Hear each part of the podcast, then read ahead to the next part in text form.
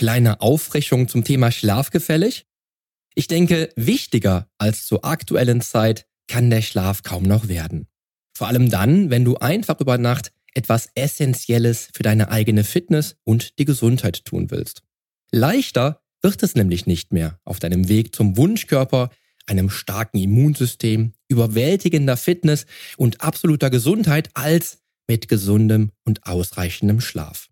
Beim Schlaf fängt eben beste Gesundheit an. Und es gibt vieles, was du tun kannst, um das Maximum an gesundem Schlaf zu erzielen und damit den Weg zu ebnen, dich langfristig auf die Überholspur zu katapultieren. Und hier und heute erfährst du zum Schlaf alles direkt aus erster Hand von einem waschechten Schlafexperten. Und natürlich gibt es alles, was du wissen musst, direkt jetzt hier im Podcast. Change starts now.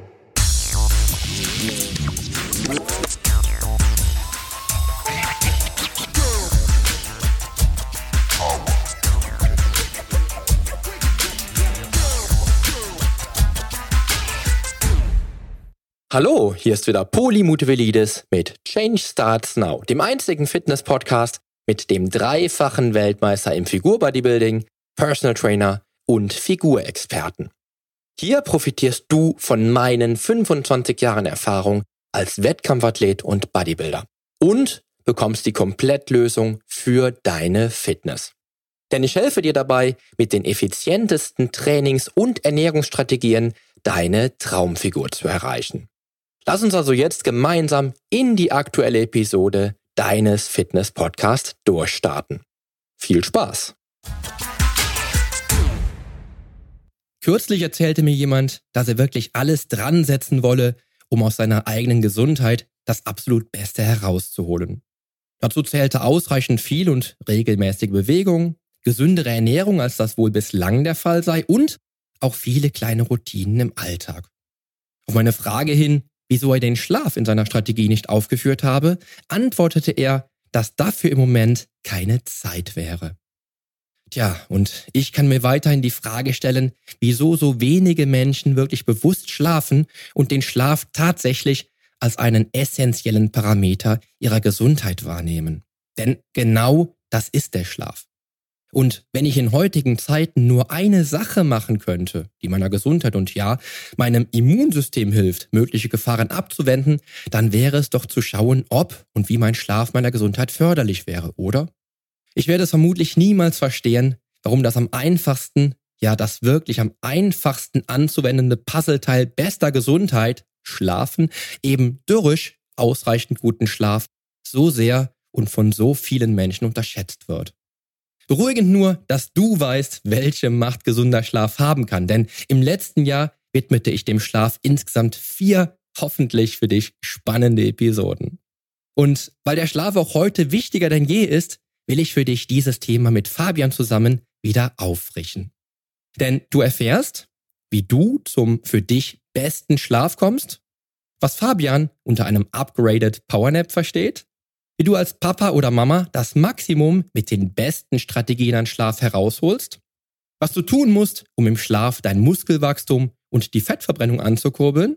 Außerdem erfährst du, was du ab sofort mit Money Time in Verbindung bringen dürftest und was ein Tag in den Alpen mit dem besten Schlaf zu tun haben könnte. Und nun wünsche ich dir viel Spaß mit dieser Episode.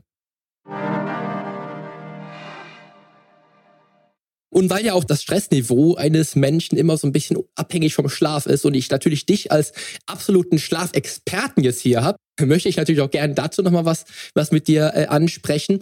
Ich habe ja zwei Episoden auch hier im Podcast produziert, wo es über den Schlaf halt geht. Einmal spreche ich halt eben darüber, warum der Schlaf so wichtig ist und warum der Schlaf dich zum absoluten Superhero machen kann.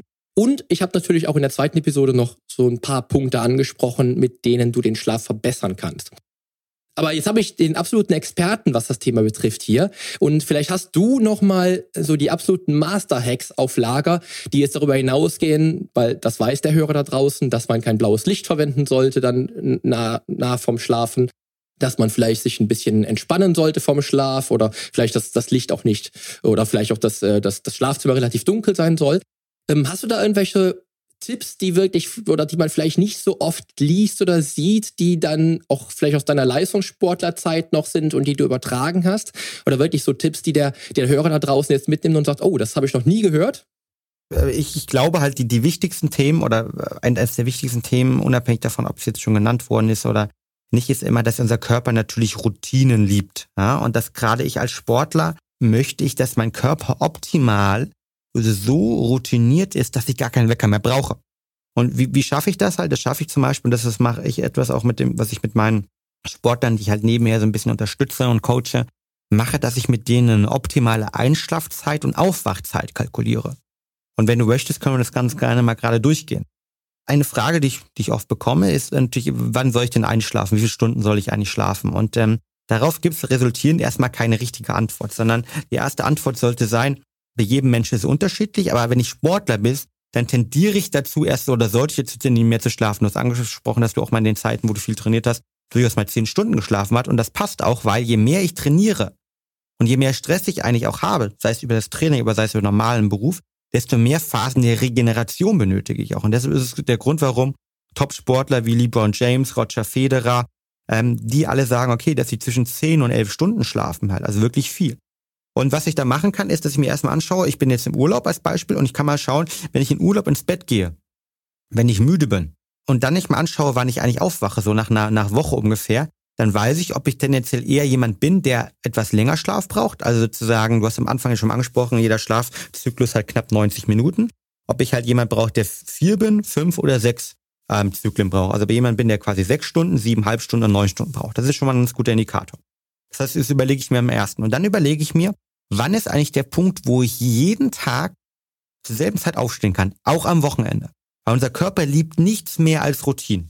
Und das kann zum Beispiel 6 Uhr sein. Du hast angesprochen, du hast halt irgendwie manchmal schon um 6.30 Uhr die ersten ähm, Klienten halt bei dir. Das heißt, wenn ich zum Beispiel um 6 Uhr aufstehen will, dann kann ich zurückrechnen und mir überlegen, okay, ich will jeden Tag um 6 Uhr aufstehen. Wann müsste ich eigentlich ins Bett gehen, im Bett liegen, wenn ich zum Beispiel ne, siebeneinhalb Stunden schlafen möchte? Das heißt, das wären dann in dem Kontext halt jetzt um 10.30 Uhr, die ich eigentlich äh, in, ins Bett gehen müsste, ne, wenn ich halt sozusagen oder einschlafen müsste wenn ich um ähm, 6 Uhr aufstehen möchte. Und dann ist es so, dass ich ja noch knapp, der normale Deutsche braucht ungefähr 14 bis 15 Minuten, um einzuschlafen laut Studien. Das bedeutet, äh, das muss ich oben noch draufrechnen. Ne? Kann ich natürlich über einen Schlaftrack auch evaluieren. Und das bedeutet, dass ich um 10.15 Uhr erstmal im Bett liegen müsste. Und das ist natürlich relativ früh, aber das wäre dann ein optimaler Einschlafzeitpunkt. Und dann, wer das dann mal zwei, drei Wochen gemacht hat, das garantiere ich, der braucht morgens keinen Wecker mehr, weil der Körper pünktlich um 6 Uhr aufstehen wird. Und jetzt habe ich aber so Phasen, dass ich natürlich sage, hey, pass mal auf, irgendwie jetzt bin ich, und das ist eine Frage, die ich ganz oft dann irgendwie, was ich vom Fußballer bekomme. Ja, was ist denn, wenn ich jetzt irgendwie ähm, Champions League spiele und dann irgendwie später einschlafen kann oder es gibt eine Geburtstagsfeier oder was weiß ich immer halt, ne? wir haben irgendwie ähm, eine Teamfeier, dann ist es für den Körper besser, 90 Minuten später ins Bett zu gehen, also einen kompletten Zyklus zu überspringen, also jetzt nicht irgendwie um 10.15 Uhr ins Bett zu gehen, sondern in dem Kontext um 11.45 Uhr ins Bett zu gehen, als dann einfach mal eine halbe Stunde später ins Bett zu gehen oder 45 Minuten nur, weil ich sozusagen dann meinem Körper in diesen einzelnen Zyklen drin behalte und ich damit sicherstellen kann, dass ich am nächsten Tag auch um 6 Uhr aufstehe. Also anstatt irgendwie hin und her Sachen zu schieben und immer wieder an unterschiedlichen Zeitpunkten aufzustehen, ähm, sollte man meiner Meinung nach definitiv ähm, zur selben Zeit ins Bett gehen und die, die Forschung ist sich da auch sicher, das liebt der Körper. So, das so, so als, erst, als ersten Tipp. Den, den zweiten Tipp, der glaube ich für alle Sportler da draußen sehr relevant ist, ist ähm, in der ersten Phase der Nacht ist es so, dass mein Ausstoß vom Human Growth Hormon, also vom, vom Wachstumshormon, vom HGH, am größten ist. Und ich möchte natürlich dazu sichern, in jedem Falle, dass ich diesen Ausstoß habe. Ja, nicht umsonst halt, ne, irgendwie äh, ist es ja auch ein ganz, ganz beliebtes Dopingmittel. Ähm, also ich möchte, ich möchte dafür sorgen, dass meine Wachstumshormone dort, wenn ich sie natürlich am höchsten produziere, nämlich in den ersten Schlafphasen, dass sie funktionieren können. Interessanterweise ist aber Insulin ein Gegenspieler vom HGH. Das bedeutet, je höher mein Insulinspiegel ist, ja, desto sozusagen eher habe ich einen geringeren HGH-Spiegel. Und das bedeutet, ich, ich bin großer Fan dafür, vor dem Schlafengehen eher wenig zu essen und wenn ich esse, eher langkettige Kohlenhydrate zu essen, die eben nicht auf meinen Insulinspiegel großartig einzahlen, anstatt kurzkettige Kohlenhydrate zu essen. Also eine Banane abends halt, was der eine oder andere Sportler vielleicht immer macht, finde ich persönlich nicht besonders effektiv, weil ich meinen Insulinspiegel abends flach halten möchte damit ich sozusagen einen maximalen Ausstoß vom HGH habe. Studie können wir auch gerne mal ähm, sozusagen äh, verlinken. Ähm, verlinken auf jeden Fall. Das wäre nämlich auch eine Frage gewesen, aber die ja. äh, sprechen wir gleich nochmal drüber. Genau. Ähm, Finde find ich, ein, find ich ein wirklich äh, wichtiges Thema. Und dann, ich weiß nicht, ob du schon zum Thema irgendwie ähm, damals ähm, optimale Raumtemperatur äh, gesprochen hast, viel? Genau, habe ich drüber gesprochen, weil da geht es auch darum, ähm, es bei den Kids ja so gewesen, also unsere Kinder haben beispielsweise bei 18 Grad, wenn ich mich richtig erinnere, im Krankenhaus ja geschlafen. Richtig. Ja, und das ist immer so ungefähr die Temperatur, die wir auch unten im Schlafzimmer haben. Perfekt. Äh, wo wir dann auch drauf achten, natürlich. Ne? Perfekt, genau. Genau, weil es nämlich äh, richtig ist. Es gibt halt Studien, die zeigen, dass wir leider alle deutlich zu warm schlafen halt. Ne? Und ich meine, ich, ich kenne das, man kennt das selbst, gerade jetzt im Winter. Zum Glück wird es jetzt ein bisschen wärmer wieder, aber gerade im Winter irgendwie schlafen wir, keine Ahnung, bei einer Zimmertemperatur von 22 Grad und dann hauen sich die Leute noch irgendwie ein, zwei Decken drauf und das ist ja cool und das ist schön und das ist irgendwie auch ähm, warm. Aber auf der anderen Seite ist es so, dass nämlich der Hintergrund ist, dass wir in den ersten Schlafphasen unsere Körperkerntemperatur sinkt. Und wenn ich jetzt halt einen sehr, sehr warmes äußere Raumtemperatur habe oder vielleicht sogar noch Decken auf mir drauf habe, dann sorgt das dafür, dass sozusagen mein Körper mehr Energie benötigen muss, um meine Körperkerntemperatur zu senken. Und dadurch der Schlaf gestört wird. Also deshalb halt, ne, in Amerika sagt man gar die optimale Schlaftemperatur 16 Grad. Ich finde das ein bisschen zu kalt. Uh. Aber so genauso diese irgendwie laut Studiengang 16 bis 19 Grad, also ich sag mal 18, 19 Grad, das sind eigentlich die, die, die optimalen Temperaturen, ähm, die ich zum Beispiel auch nutze die wichtig sind. Und ähm, ähm, dann vielleicht auch noch ein weiterer Tipp für alle äh, dort draußen. Also ich persönlich bin ein großer Fan von sogenannten Powernaps und dem polyphasischen Schlaf. Oh, und, geiles ähm, Thema. Habe ich auch noch eine Frage zu. sehr, sehr, sehr gut. Ähm, das Thema Powernaps kann man, also Powernaps können ja die meisten halten, dass ich sage, okay, ich mache jetzt mal mittags als Beispiel äh, eine, eine kleine Schlafphase, die ich einlege, um mich zu regenerieren. Und da ähm, gibt es sogar noch einen verbesserten Powernap und ich nenne ihn ganz gerne den Upgraded Powernap. Nämlich, das ist, ich nutze Koffein gemeinsam mit einem kleinen Powernap von 25 Minuten. Warum? Wenn ich ein gewisses, fangen wir mit dem Powernap an, wenn ich ein gewisses Powernap nutze, ein Powernapping, ist nichts anderes, als dass ich sozusagen ein, also ein polyphasisches Schlafmodell habe. Ähm, wir haben monophasisch, bedeutet, ich gehe abends ins Bett, schlafe einmal durch und setze it. Und dann habe ich polyphasisch, das heißt, ich teile meinen Schlaf ein bisschen auf. Und der Powernap ist der erste, sozusagen kleine, kleine Bruder des polyphasischen Schlafkonzeptes, nämlich, dass ich sage, okay, ich mache mittags einen kleinen Mittagsschlaf. Und zwar jetzt irgendwie von 20 bis 25 Minuten, damit ich in keine Tiefschlafphase abgleite. Ja, deshalb nur maximal 25 Minuten. Und wenn ich vorher als Beispiel einen Koffeinshot, äh, einen Espresso-Shot zu mir nehme, der braucht normal knapp 20 bis 25 Minuten, bis er im Blut ankommt und wirklich wirkt.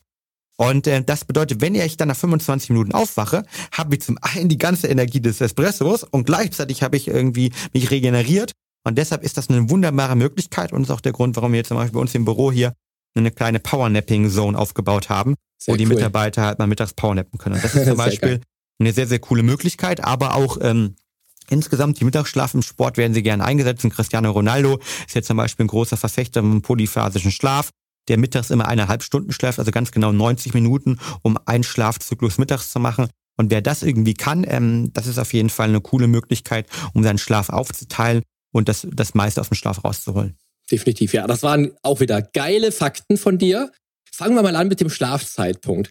Was macht denn jetzt, das ist immer so interessant, äh, das habe ich auch im Urlaub erlebt, weil das auch immer mein Thema war, immer zu versuchen, ungefähr zur gleichen Uhrzeit schlafen zu gehen, um dann zu wissen, dass ich am nächsten Tag dann auch ungefähr zur gleichen äh, Zeit auch aufstehen kann, ohne dass der Wecker mich aufweckt. Ganz wichtiges Thema. Aber was macht jetzt der Papa, ja, der einmal natürlich nachts von den Kids aufgeweckt wird und dann am nächsten Morgen eigentlich zwar nicht den Wecker hat, aber die Kinder hat? Mhm. Sehr, sehr gute Frage. Also ich glaube, das Thema Schlaf bei Eltern oder bei ähm, Eltern, die oder bei ähm, Paaren, die gerade ähm, Eltern geworden sind, ist eines der größten, größten Herausforderungen gemeinsam mit der Schichtarbeit, weil beide eigentlich unglaublich konträr sind. Und es gab, glaube ich, eine, eine Studie, die ähm, aktuell, ich glaube, vor drei oder vier Wochen komplett durch die Medien gegangen ist, wo Forscher aus England nachweisen konnten, dass wir bis teilweise bis zu sieben Jahren brauchen wieder, um im, nach der Geburt eines Kindes in einen vernünftigen Schlafrhythmus zu kommen. Und der Hintergrund ist ganz genau dem, was du gesagt hast, dass ich Punkt eins durch die Kinder eben mein, mein Schlafrhythmus gestört wird, aber vor allen Dingen die, die Chrono, die Chronotypen, mein Chronotyp sich verändert. Also Chronotyp ist ja der Typ, den ich habe, sozusagen um ähm, der sehr stark über Licht, äh, Licht unserem äh, Licht, also über den zirkadianischen Rhythmus manifestiert wird. Ähm, und der entscheidet, wann ich sozusagen ähm, über meine hormonellen Strukturen dann, ob ich eher der Nachtmensch bin oder ob ich eher der Tagmensch bin und wie. Und der, ähm, die Kinder richten sich danach halt nicht. Denen ist es vollkommen egal. Ich sage einfach so, ist mir so, als ob du jetzt früh ins Bett gehst, spät ins Bett, ist mir vollkommen egal. Genau. Ich, ähm, ich ähm, ja, ich habe da keine Lust drauf und ich schreie, wann ich will und ich habe Hunger, wann ich will gerade. Und die Kinder, ähm, denen ist es egal. Was heißt, was kann ich da machen? Ich glaube, der erste Punkt, den ich machen kann, ist, den ich als Tipp geben würde, ist, ähm, das zu verteilen. Also wirklich ähm, die, die, die Schlafzeiten, die man hat, ähm, sich aufzusplitten. Also eine Strategie ist dort zum Beispiel, dass man sich immer sagt, okay, ich mache sechs Stunden, schlafe ich einmal komplett durch.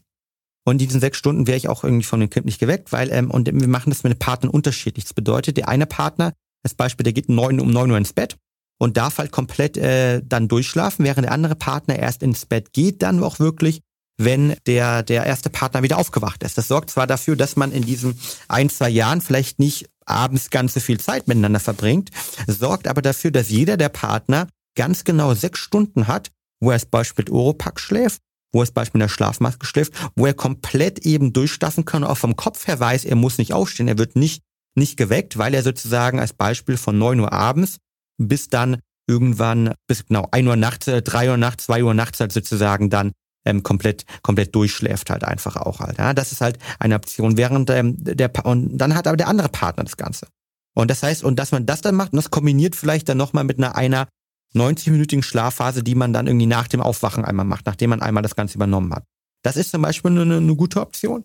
Eine zweite, einen zweiten Tipp, den ich gebe, ist halt, man kann auch hier natürlich hervorragend die Schlafqualität optimieren. Das heißt, in der Zeit, wenn man dann wirklich schläft, sollte man darauf achten, dass halt äh, man ein perfektes Umfeld hat. Das ist halt noch wichtiger halt, weil man ja weniger hat. Ja, also dass man eben, du hast in deinem anderen Podcast schon angesprochen, ne, die Helligkeit des Raumes gegen Null geht, dass man keine Lärmbelastung hat, dass das Handy draußen ist, dass man eine gute Be Belüftung des Zimmers hat, dass man aber auch zum Beispiel, vielleicht kann man auch hier mit Melatonin arbeiten. Also wir haben ja unser Schlafspray entwickelt, ähm, das Sleep Spray, das zum ersten Mal die Möglichkeit macht, Melatonin mikro zu dosieren. Und Melatonin ist unser Schlafhormon, das wir benötigen, nicht nur um schnell einzuschlafen, sondern das wir auch benötigen, um gut zu schlafen, eine gute Schlafqualität zu haben.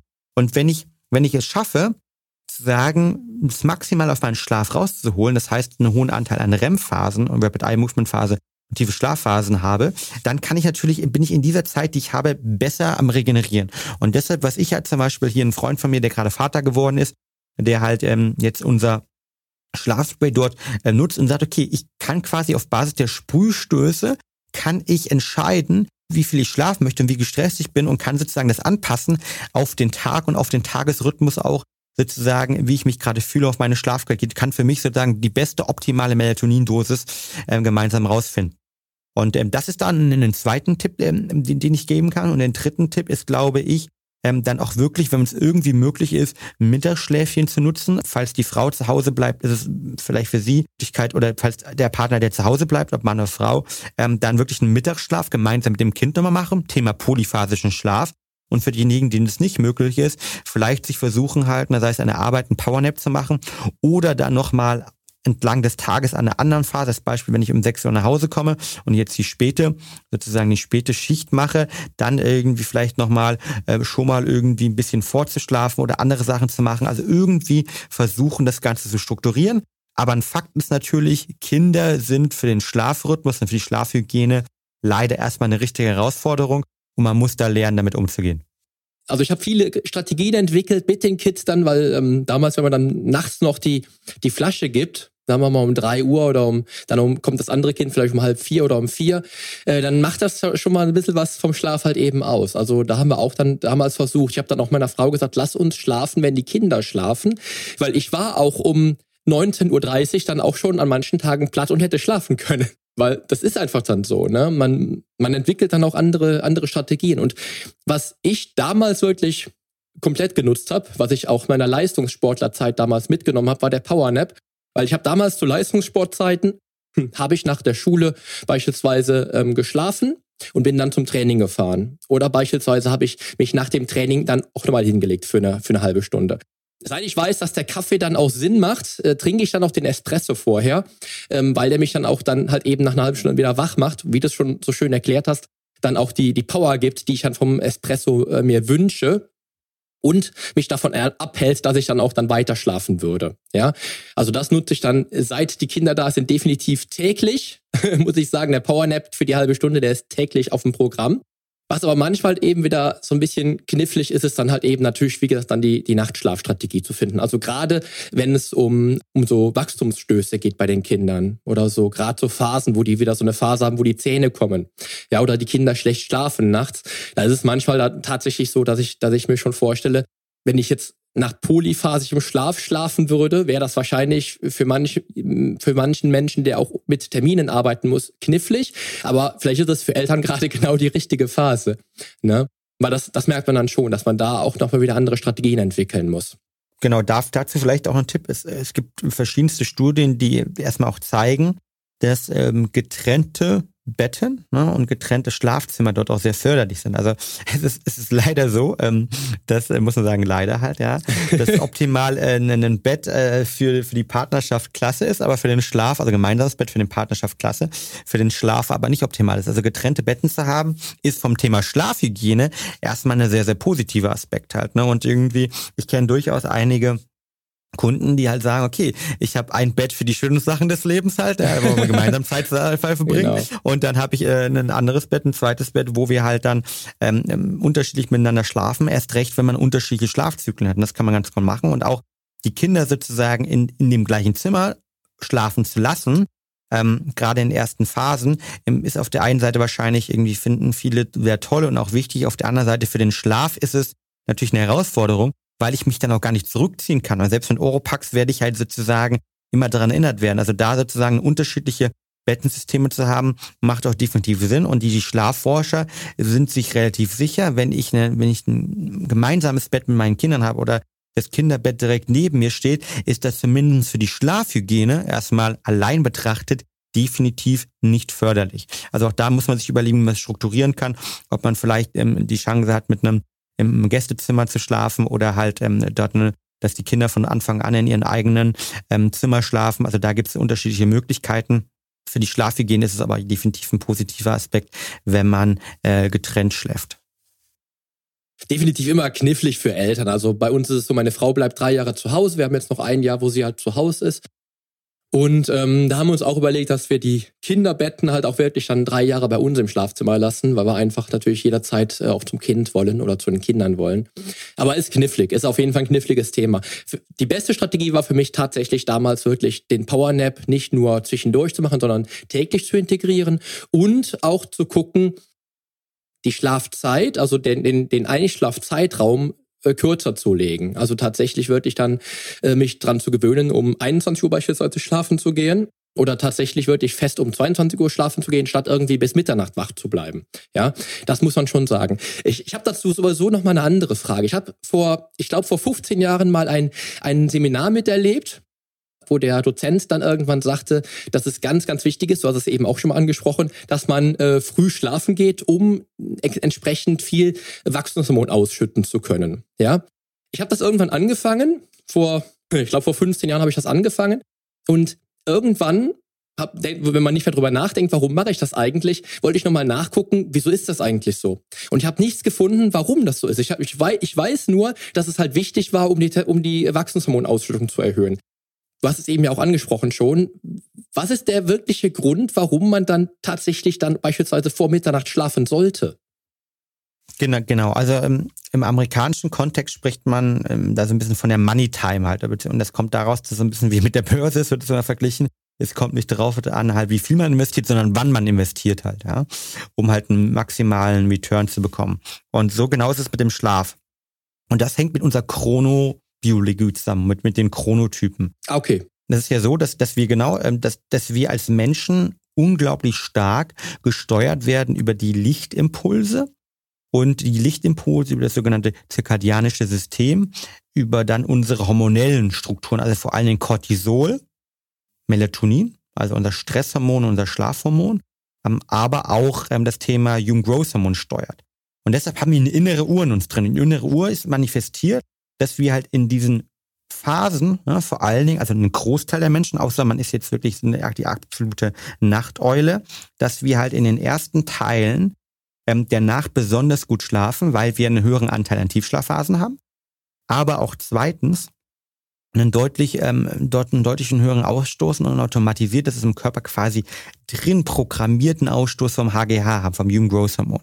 Und deshalb sollte man diese Phase nutzen. Und bei mir ist es genauso. Ich merke immer dann, wenn ich früh ins Bett gehe, dass ich dort deutlich besser schlafe und all meine Schlaftracker, ich habe auch mehrere Mal im Schlaflabor ähm, übernachtet, aber auch wenn ich zum Beispiel meine normalen, meinen Ohrring habe, meinen Schlaftracker als Beispiel, ähm, ist es so, dass meine, meine Qualität des Schlafes, wenn ich früh ins Bett gehe, also gegen 22 Uhr, deutlich, deutlich besser ist, als in Phasen, die ich auch in meinem Leben hatte, wo ich deutlich später ins Bett gegangen bin.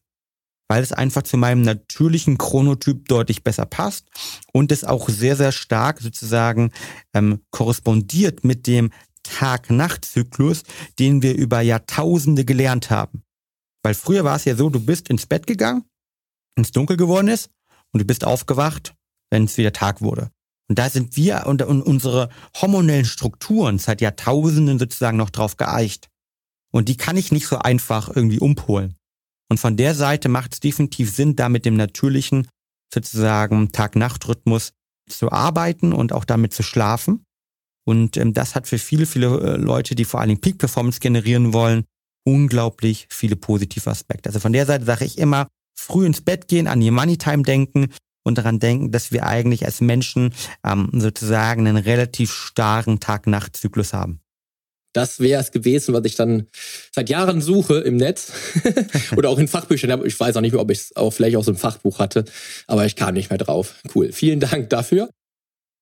Wenn man jetzt überlegt, wenn man, wenn jetzt der Mensch da draußen, also ich habe jetzt keine Probleme einzuschlafen, ich glaube, ich schlafe innerhalb von 14 Sekunden ein, da gehe ich wohl weit von der Statistik weg, aber ich lege mich hin und bin dann weg. Aber äh, gibt es Leute, oder grundsätzlich gibt es ja Leute, die halt Schwierigkeiten haben, äh, schnell einschlafen zu können. Jetzt gibt es natürlich euer Sleep Spray oder auch Sleep, die Kapsel, die man nutzen könnte. Aber äh, gibt es aus deiner Sicht vielleicht auch Schlafrituale, die man nutzen kann, um dann wirklich am eigenen Schlaf ein bisschen was mehr rauszuholen und vielleicht auch die Performance dann für den nächsten Tag zu steigern? Oder hast du da Schlafrituale, die du einsetzt?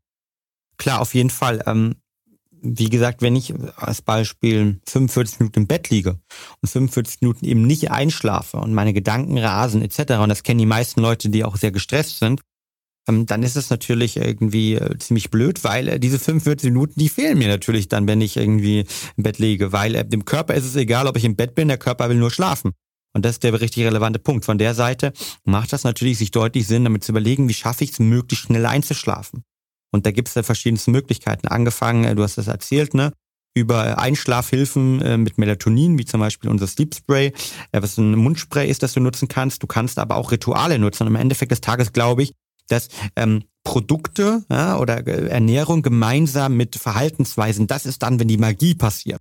Und ähm, dafür ist es natürlich wichtig, ähm, du hast schon, schon zwar angesprochen, aber dass ich versuche, mal das blaue Licht zu reduzieren und da vielleicht noch eine, eine ganz spannende, spannende persönliche ja, Observation, also eine persönliche ähm, Sache, ähm, die ich ähm, selbst gemacht habe. Ich war ungefähr vor vier Jahren, bin ich einmal über die Alpen gewandert und habe damals, ähm, ja, war ich mit Freunden unterwegs und eigentlich machst du, wenn du so eine Alpenüberquerung machst, machst du eigentlich alles, was perfekt für den Schlaf ist. Du bist viel draußen an der frischen Luft.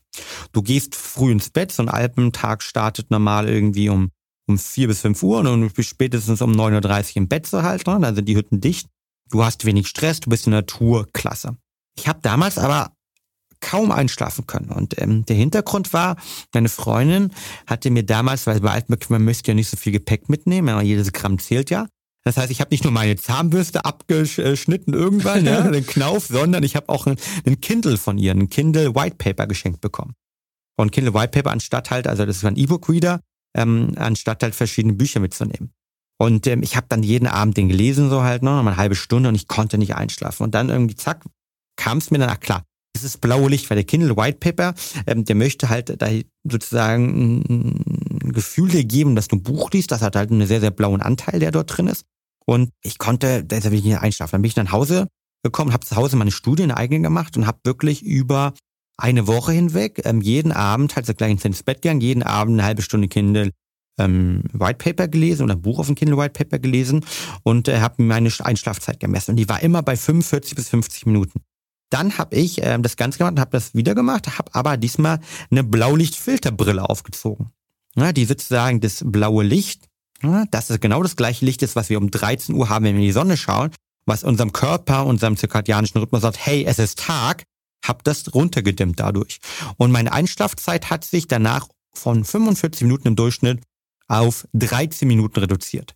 Und das zeigt sich eigentlich, was dieses blaue Licht am eigenen Körper, und das war krass, habe ich gemerkt, was einen riesigen Einfluss hat auf den eigenen Körper. Und daraus resultierend ähm, nutze ich zum Beispiel abends immer wirklich eine Blaulichtfilterbrille, die ich aufziehe, äh, eineinhalb Stunden bevor ich ins Bett gehe. Und ähm, da gibt es unglaublich viele Studien, die zeigen auch, dass dieses Artificial Light, das künstliche Licht, das wir haben, einfach schädlich ist. Noch nicht nur für unsere Augen, sondern vor allen Dingen auch für unseren zirkadianischen Rhythmus. Also das ist Teil meiner Einschlafroutine. Dann versuche ich mir jeden Abend auch nochmal entweder 10, 15 Minuten zu meditieren oder eine Form von Atementspannungstraining zu machen, um wieder mein Parasympathikus zu aktivieren. Also haben wir am Anfang schon drüber gesprochen, also den Teil des Nervensystems, der für die Bremse, für das Runterkommen zuständig ist. Und den kann man, wie gesagt, über eine Atemtechnik auch ähm, nutzen. Also vier Sekunden, fünf Sekunden einatmen, äh, fünf bis sechs Sekunden halten, sieben bis acht Sekunden ausatmen. Also längeres Ausatmen sorgt dafür, dass ich den Parasympathikus aktiviere und ich damit runterkomme.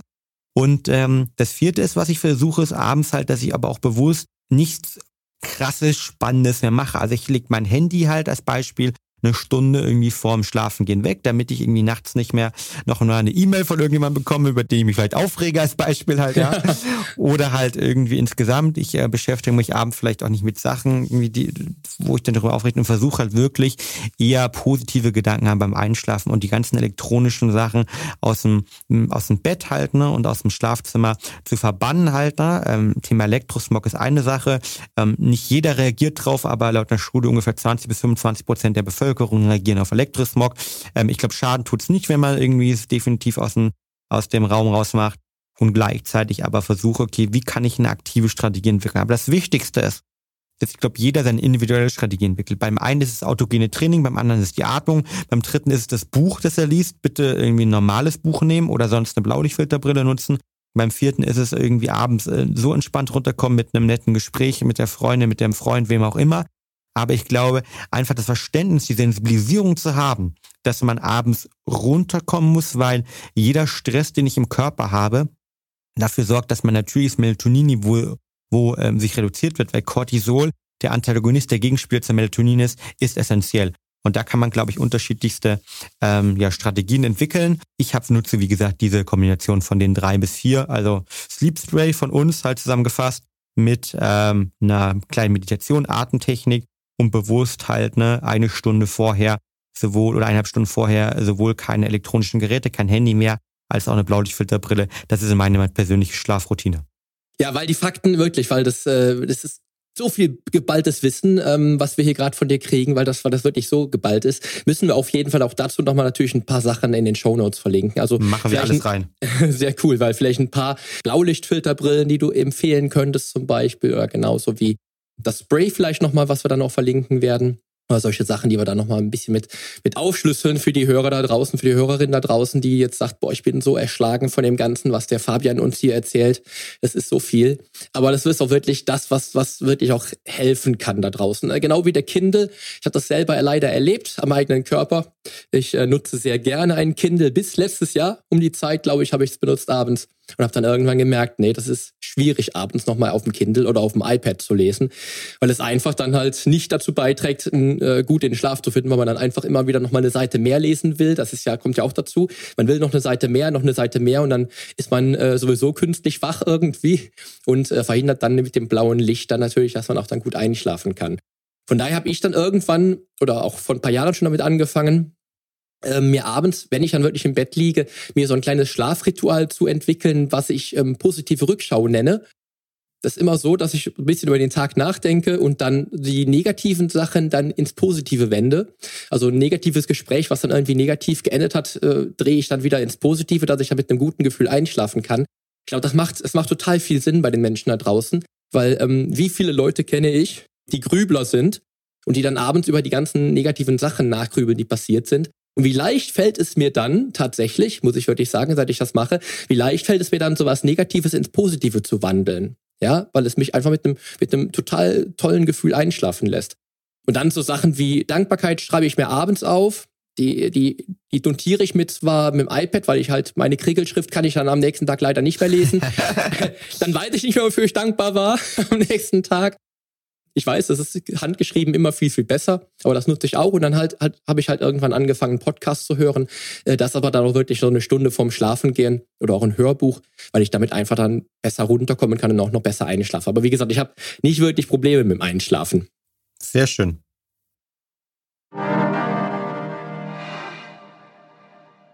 Ja, effiziente Schlafroutinen und Rituale zu entwickeln, wie beispielsweise ein Tagesjournal oder ein klassisches Dankbarkeitstagebuch zu führen, können viel bewirken.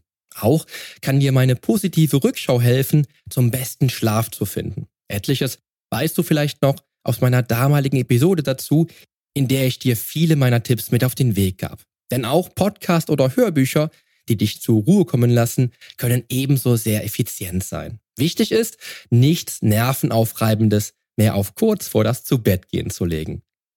Aber das Allerwichtigste ist, dass du deine eigene Strategie entwickelst und eigene Routinen einbeziehst, die dir den Stress zur ungünstigsten Zeit kurz vor dem Schlafen vom Leib hält und dir den besten Schlaf garantiert. Und wenn es die Lebensumstände derzeit nicht zulassen, dass du den Schlaf bekommst, den du wirklich brauchst, denk doch vielleicht nochmal über einen Mindset-Shift nach und überlege dir mal, was wäre, wenn alles möglich wäre. Plane dann mit Hilfe von Stift und Papier, wie ein perfekter Tag bei dir aussehen könnte und bedenke immer, Gesundheit ist alles. Aber ohne Gesundheit ist alles nichts. Diese fundamentale Weisheit ist übrigens leider nicht von mir, sondern von zwei jungen Menschen, die sich aber ebenso der Gesundheit verschrieben haben wie ich. An dieser Stelle also ein liebes Danke an meine Kollegen von fitzuhause.net. Nun, ich denke, die damaligen vier Episoden waren schon vollgepackt mit Input für dich und deinen Schlaf. Aber auch denke ich, dass die kleine Auffrischung vom Profi nochmal gut funktioniert hat, oder? In der nächsten Episode gibt es dann den vierten und letzten Teil dieser kleinen Interviewreihe und wieder stehst du im Fokus. Was dich diesmal erwartet und was du alles erfahren wirst, kannst du schon in der kommenden Woche hören. Nun aber wünsche ich dir einen tollen Start in den Tag. Danke dir wie immer, dass du mir deine volle Aufmerksamkeit geschenkt hast und dran geblieben bist und freue mich auch auf die nächste Episode mit dir. Zum Nachlesen gibt es die Show Notes zur heutigen Podcast-Episode, natürlich wieder mit allen Infos und allen Links im Blog auf polyonstage.de slash blog. Außerdem lohnt es sich für dich, hier auf meiner Homepage regelmäßig meine wöchentlichen, ganz persönlichen Fitness-Tipps anzuschauen. Ich freue mich auf deinen Besuch. Also, die Veränderung beginnt genau jetzt. Lass uns dazu auch in der nächsten Episode gemeinsam durchstarten. Denn mit meiner Hilfe bekommst du auf dem Weg zum Wunschkörper die Komplettlösung für deine Fitness. Bis zum nächsten Mal. Dein Figurexperte und Fitnesscoach Poli Mutevelidis.